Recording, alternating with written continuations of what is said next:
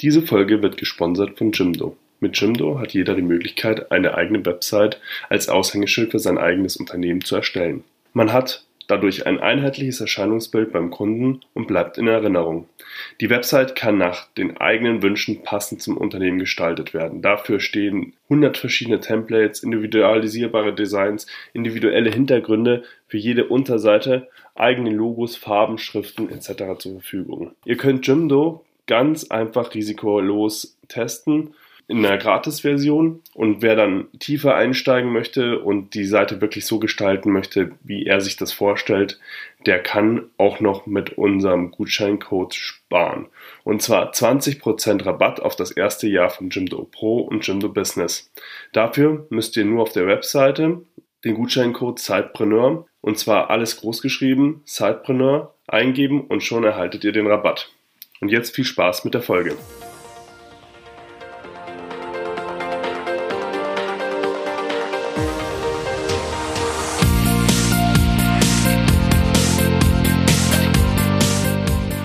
Herzlich willkommen beim Sidepreneur Podcast, deinem Podcast rund um die nebenberufliche Selbstständigkeit und Unternehmertum. Dein Host für die heutige Episode ist Peter Georg Lutsch. Und nun viel Spaß und viele neue Impulse.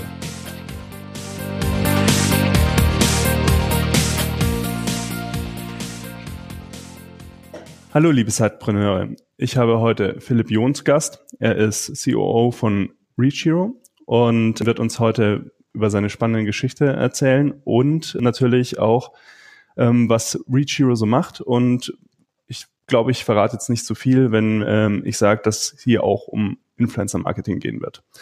Genau, Philipp, schön, dass du Zeit hast und stell dich doch mal kurz vor. Ja, hallo. Danke erstmal für die äh, Möglichkeit, äh, hier an diesem Podcast teilzunehmen.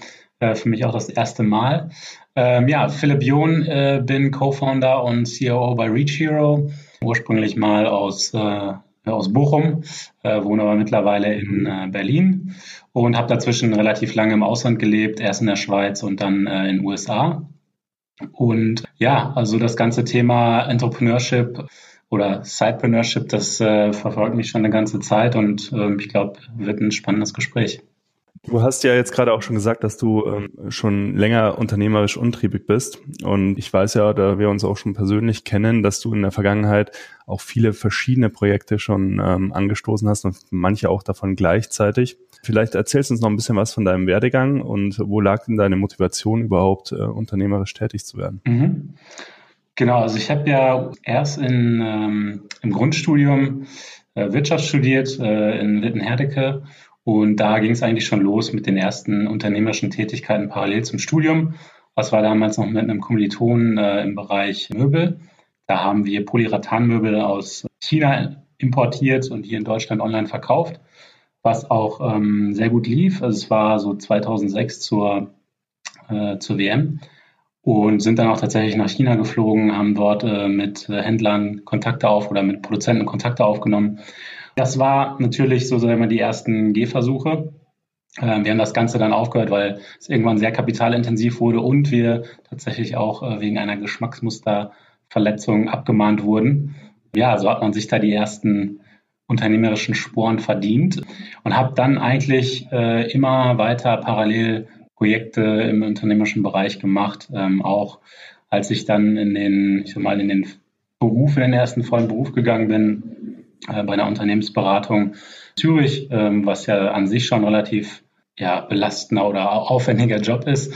Äh, aber mich hat es einfach nicht losgelassen, einfach aus dem Grund, weil ich es unglaublich spannend finde und motivierend, wenn man quasi eine Idee, ähm, also von der Idee, Konzeption bis dann zur Umsetzung kommt und wirklich das vor seinen Augen sich materialisiert. Das ist eigentlich auch immer noch die Motivation, äh, warum ich heute noch Unternehmer bin. Jetzt bist du ja einer der Gründer von Reach Hero mhm. und also ihr labelt euch ja auch als äh, größter Online-Marktplatz für Influencer-Kampagnen. Erzähl mal, wie kam es zu dieser Idee und was verbirgt sich eigentlich jetzt hinter diesem Label eigentlich und hinter Reach Hero? Mhm. Ja, ich kann vielleicht mal so ein bisschen zur Genese des Ganzen was erzählen. Also damals, ähm, nachdem ich äh, in der Unternehmensberatung gearbeitet habe, habe ich ähm, MBA äh, gemacht in Stanford und war da schon relativ früh in diesem ja, Ökosystem von natürlich äh, Technologie, auf der einen Seite, ähm, aber auch Unternehmertum äh, auf der anderen Seite und habe da gesehen, dass äh, bestimmt zum Beispiel bestimmte Facebook-Seiten äh, oder YouTube-Kanäle unglaubliche Reichweiten in kurzer Zeit aufgebaut haben. Parallel hatte ich dann auch nach dem MBA in einem Startup angefangen, was relativ schnell gewachsen ist. Wir waren damals, als ich angefangen habe, zehn Leute, am Ende 140 mit so einer klassischen Silicon Valley Story, äh, über 70 Millionen Funding geraced. Und ähm, das war im B2B-Bereich. Und da habe ich gesehen, wie dieses ganze Content-Marketing halt unheimlich gut funktioniert. Ähm, meine Co-Founder waren zu der Zeit äh, in Deutschland, ähm, der eine selber YouTuber, der andere im Medienbereich. Und dann kam so eins zum anderen. Ähm, also die beiden hatten sich äh, bereits schon Gedanken gemacht, wie kann man das ganze Thema Product Placement verbessern und ja, einfach einfacher buchbar machen für Werbekunden. Und äh, wie gesagt, mein Background dann in dem ganzen Content-Marketing-Bereich hat dann eigentlich zu Reachable geführt. Und äh, mittlerweile sind wir äh, in Deutschland die größte Influencer-Marketing-Plattform mit über 40.000 oder knapp 40.000 angemeldeten Influencern. Das heißt, angefangen von einem Instagrammer, der ähm, Reichweite, viele Follower auf Instagram hat oder YouTuber. Mittlerweile sind die natürlich auch plattformübergreifend aktiv. Haben wir eigentlich verschiedenste Verticals, also äh, natürlich viel Beauty, Fashion, Lifestyle, aber auch im Gaming-Bereich ähm, oder sowas wie äh, Familien-Content. Ähm, ähm, ja, da haben wir jetzt seit 2014 äh, Reach ins Leben gerufen und ähm, arbeiten auf der Werbeseite von großen Marken, jetzt Automobil- oder Beauty-Marken, aber auch mit vielen Startups zusammen. Vielleicht gehen wir hier nochmal ganz kurz einen kleinen Schritt zurück. Ähm, es gibt vielleicht auch ein paar Zuhörer, die noch nichts mit Influencer-Marketing-Ansicht ähm, ja, verbinden.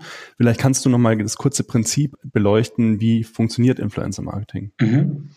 Ja, also Influencer-Marketing ist eigentlich ähm, im klassischsten Sinne als Influencer Produkte oder Dienstleistungen vorstellen, ähm, sei es jetzt in, in einem äh, Post äh, auf Instagram, Facebook, Twitter etc. oder in Videos äh, auch auf Instagram, in, in den Stories oder ähm, natürlich in der längeren Form auf YouTube.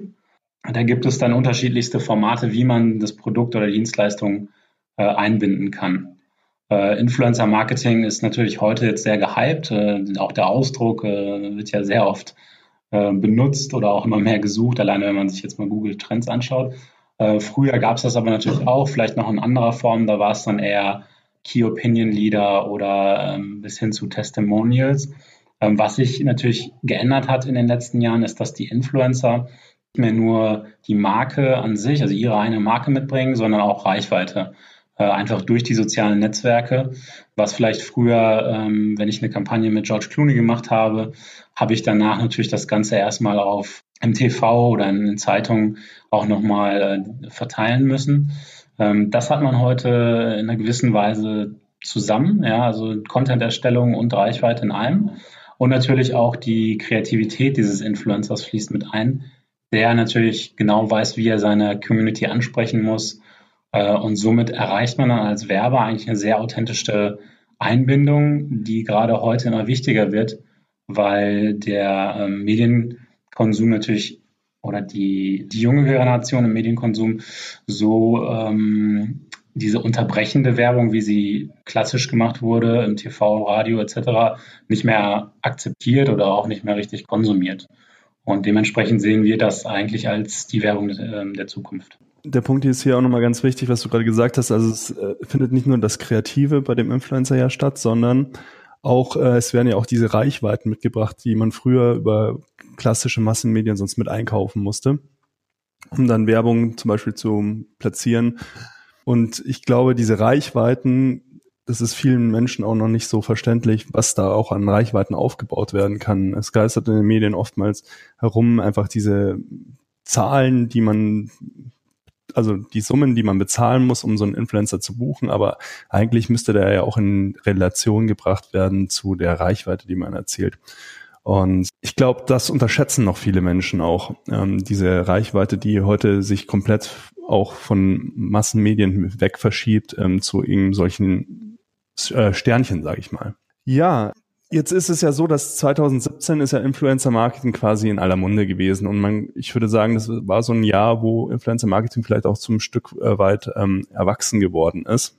Und jetzt haben wir, sind wir ja schon im, in 2018 und jetzt würde ich mich deine Einschätzung mal interessieren, wo siehst du denn in dieser Disziplin auch die größten Herausforderungen jetzt für dieses Jahr? Ja, auf jeden Fall. Also die, sag mal, schon seit äh, drei Jahren ist Influencer-Marketing ganz stark im Kommen. Ich glaube, 2017 hat man auch gemerkt, dass es wirklich äh, bei vielen Unternehmen einfach in diesen klassischen Marketing-Mix auch fest äh, untergebracht ist. Aber es gibt auf jeden Fall noch einige, ja, ich würde, soll ich sagen, äh, Anfangs- äh, oder Wachstumsschmerzen, äh, wie das so oft ist bei neuen Kanälen. Ähm, zum einen ähm, wird natürlich noch nicht so viel auf die Daten äh, geguckt. Also man kann natürlich ähm, beim Influencer-Marketing auch äh, Geld falsch investieren, indem man jetzt angefangen von, man sucht den falschen Influencer aus, man ähm, benutzt die falsche Plattform, also in Bezug auf, gehe ich jetzt auf YouTube oder auf Instagram und äh, oder mache ich äh, ein falsches Format, was bei der Zielgruppe überhaupt nicht ankommt.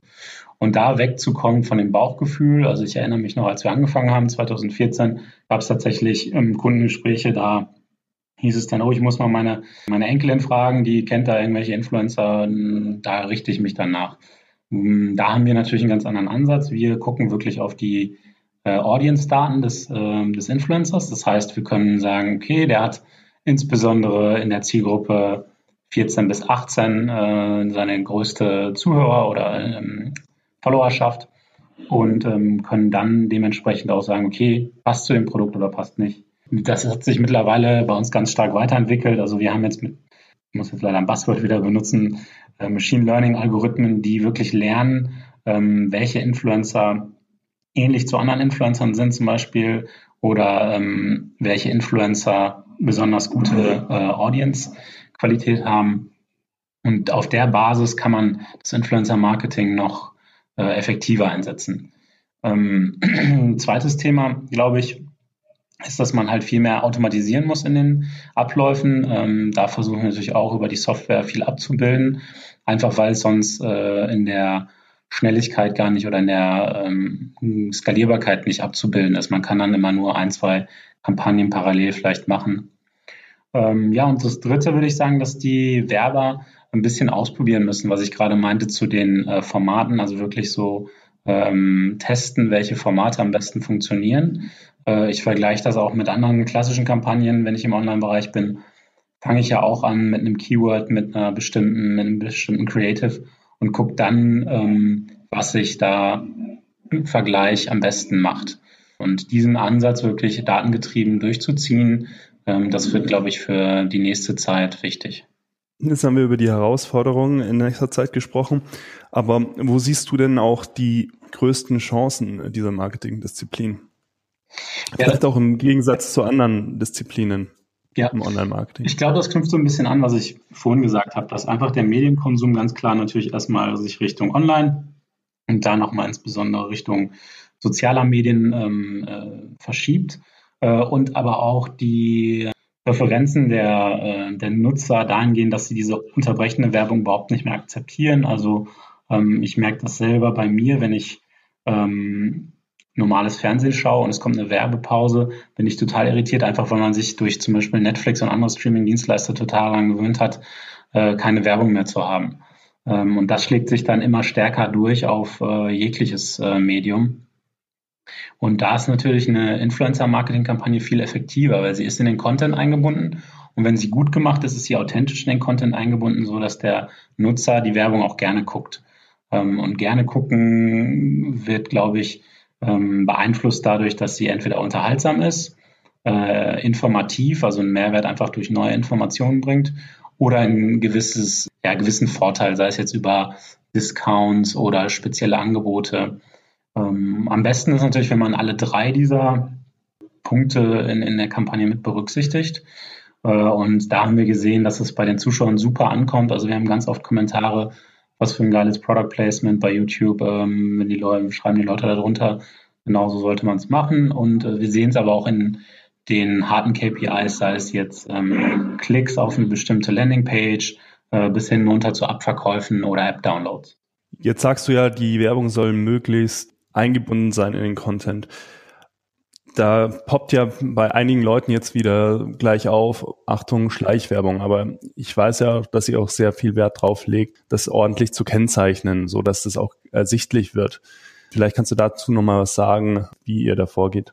Ja, genau, das ist auch ein, ein Thema, dass die, die Branche, glaube ich, da ähm, einfach professioneller werden muss. Ich glaube, es ist auch wirklich nicht schwierig. Mittlerweile ähm, gibt es ja auch äh, Leitfäden von den Landesmedienanstalten. Das ist für uns immer so ein Orientierungspunkt. Wir sind da auch im regen Austausch mit den Landesmedienanstalten. Also äh, ich bin auch Gründungsmitglied beim Bundesverband Influencer Marketing, ähm, der sich, wie gesagt, um solche äh, Konversationen, äh, diesen Dialog kümmert, ähm, um da wirklich klare Regeln zu haben. Ähm, und dann ist es eigentlich relativ einfach, also wirklich die Werbung immer zu kennzeichnen, ähm, einfach weil es bei dem Follower, bei den Usern äh, total akzeptiert ist mittlerweile. Es kann natürlich immer mal irgendjemand geben, der dann wieder postet, irgendwie, ey, äh, du machst hier Werbung, äh, aber das hat sich sehr, sehr stark reduziert, ähm, einfach weil auch ein Verständnis bei den Usern da ist, dass diese Influencer ähm, das als Beruf ausüben und dementsprechend natürlich auch Geld verdienen müssen. Und viele User gucken ja eigentlich auch diesen oder konsumieren diesen Content, gerade weil es dort äh, Produktvorstellungen gibt und äh, dementsprechend ist das äh, überhaupt nichts, was den, also was sozusagen schlecht aufstößt. Wie gesagt, da sollte man immer ganz klar kennzeichnen.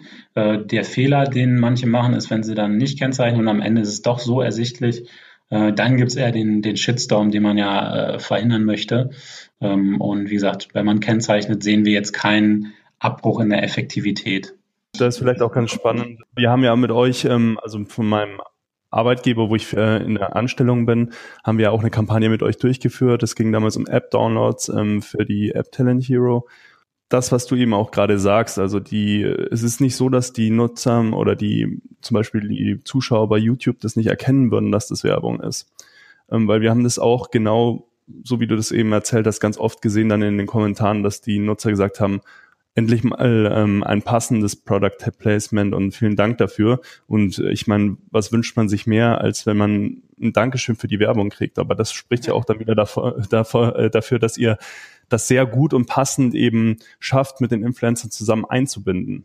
Genau, das ist ähm, wirklich immer eine, eine, Abstimmung, die man mit dem Influencer zusammen machen sollte und ihm da auch ähm, viel Vertrauen. Äh, einfach aus dem Grund, weil ich, wie ich gesagt habe, der, der Influencer seine Community gut kennt und wenn man da einen guten Influencer hat, weiß er halt auch, wie man sowas verpackt.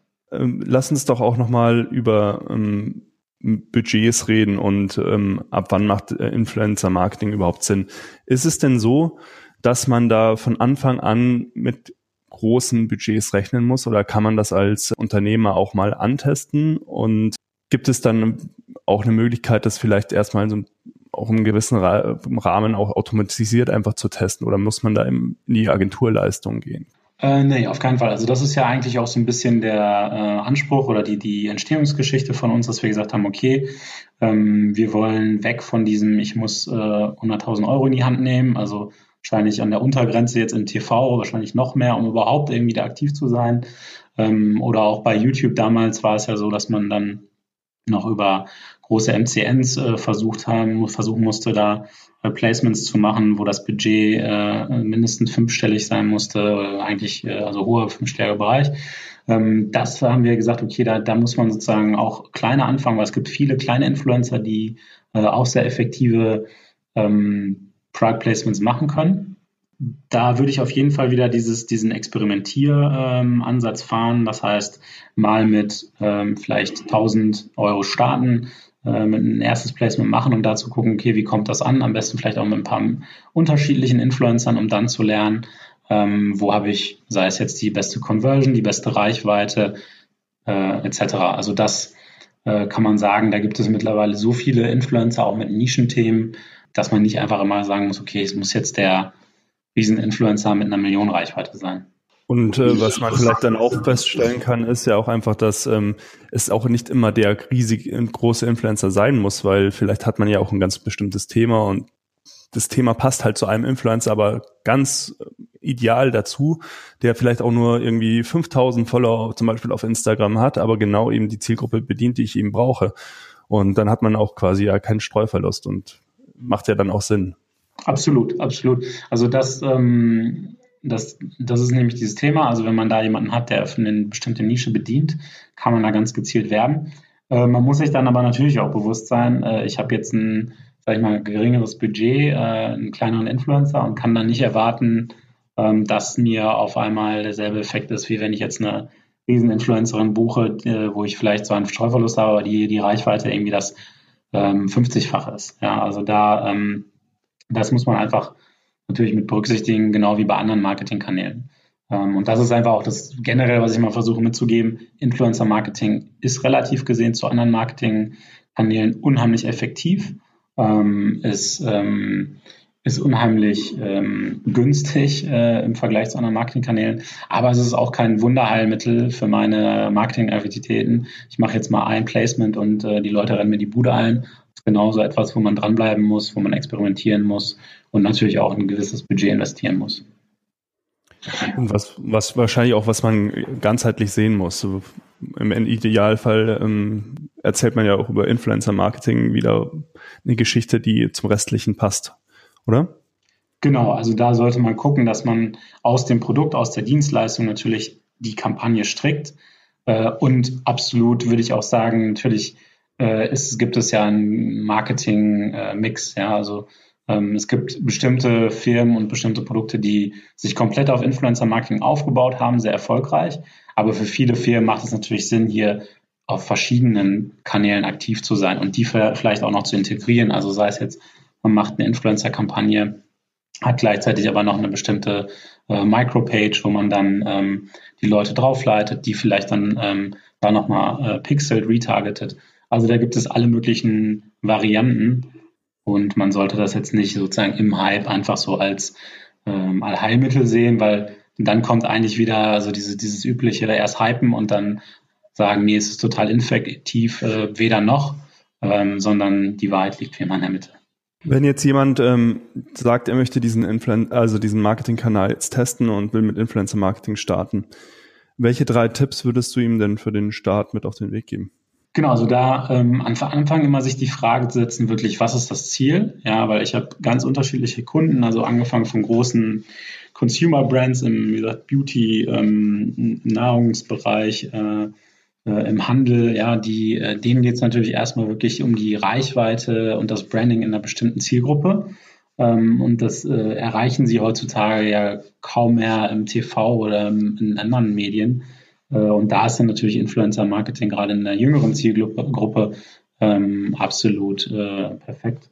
Ähm, aber es gibt natürlich auch Kunden, die sagen, ey, ich ähm, habe ganz bestimmte Ziele im Bereich ähm, Conversions jetzt bei Apps ähm, das heißt, ich muss dann auch irgendwie die Kampagne dahingehend stricken, äh, dass natürlich am Ende ein Call to Action oder irgendwie andere, vielleicht sogar noch Incentives sind, um äh, diesen Download zu erreichen. Äh, wieder andere sagen, mir geht es jetzt ganz klar einfach um Abverkauf in einer bestimmten Saison. Und da muss man dann auch wieder die Kampagne dementsprechend stricken, so dass man halt den passenden Influencer findet, der über das Thema berichten kann, der dann auch hinweist auf bestimmte Angebote und sozusagen diesen äh, schnellen Push da bringen kann. Also da muss man sich wirklich erstmal Gedanken machen, okay, was ist mein Ziel? Das zweite ist dann wirklich auch immer dieses Experimentieren und dann aber auch Lernen von den Experimenten. War beispielsweise, dass ich sage, okay, vielleicht mein Produkt passt zu, äh, ich sag mal, Familien. Ja, das heißt, ich würde jetzt vielleicht ein paar ähm, Blogger im Bereich Family äh, raussuchen. Aber gibt, es gibt noch sozusagen auch eine Anwendung des Produktes vielleicht im, im Single-Haushalten. Und dann würde ich beides mal ausprobieren und erstmal gucken, was funktioniert. Äh, und gleichzeitig auch zu gucken, ist eher kurze Videos auf Instagram, Facebook sind effektiv oder sind es die langen YouTube-Videos, weil, die, weil das Produkt komplexer ist und ich mehr Zeit brauche, um das zu erklären. Also da dieses Iterative zu machen. Und der dritte Punkt, ganz wichtig, also bei uns zum Beispiel bei Reach Hero gibt es nämlich viele Daten, wenn man selber auf der Plattform zum Beispiel Kampagnen ausschreibt oder bei uns bei den Agenturservice. Das heißt wirklich sich anzuschauen, wen erreiche ich denn jetzt eigentlich mit dem Influencer und passt der zu meinem Dienstleistung. Okay, super. Dann würde ich jetzt gerne nochmal von Influencer Marketing ein wenig weggehen und nochmal äh, zu dir auch äh, als Unternehmer kommen. Und zwar würde ich gerne noch von dir wissen, was war denn dein wichtigstes Learning ähm, als Unternehmer bisher? Ähm, mein wichtigstes Learning, das, sind, das, ist natürlich jetzt schwierig, weil es gibt so viele Learnings und jeden Tag denkt man daran, man lernt wieder was Neues. Ähm, ich kann es vielleicht jetzt erstmal so äh, aus, aus der letzten Zeit vielleicht betrachten.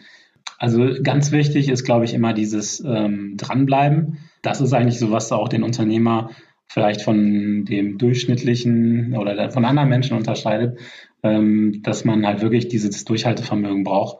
Ähm, das hört sich immer so einfach an und ist auch irgendwie klar. Aber wenn man, es gibt so ein, meiner Meinung nach einen äh, Zinseszinseffekt auch im, im Unternehmersein, ähm, den es ja, sag ich mal, im, im, bei Geldanlagen auch gibt. Und am Anfang, ja, merkt man, man kommt nur langsam voran und auf einmal, man dreht einfach immer größere Räder ja, und dementsprechend, wenn dann was klappt, äh, schlägt es natürlich auch gleich viel größer ein.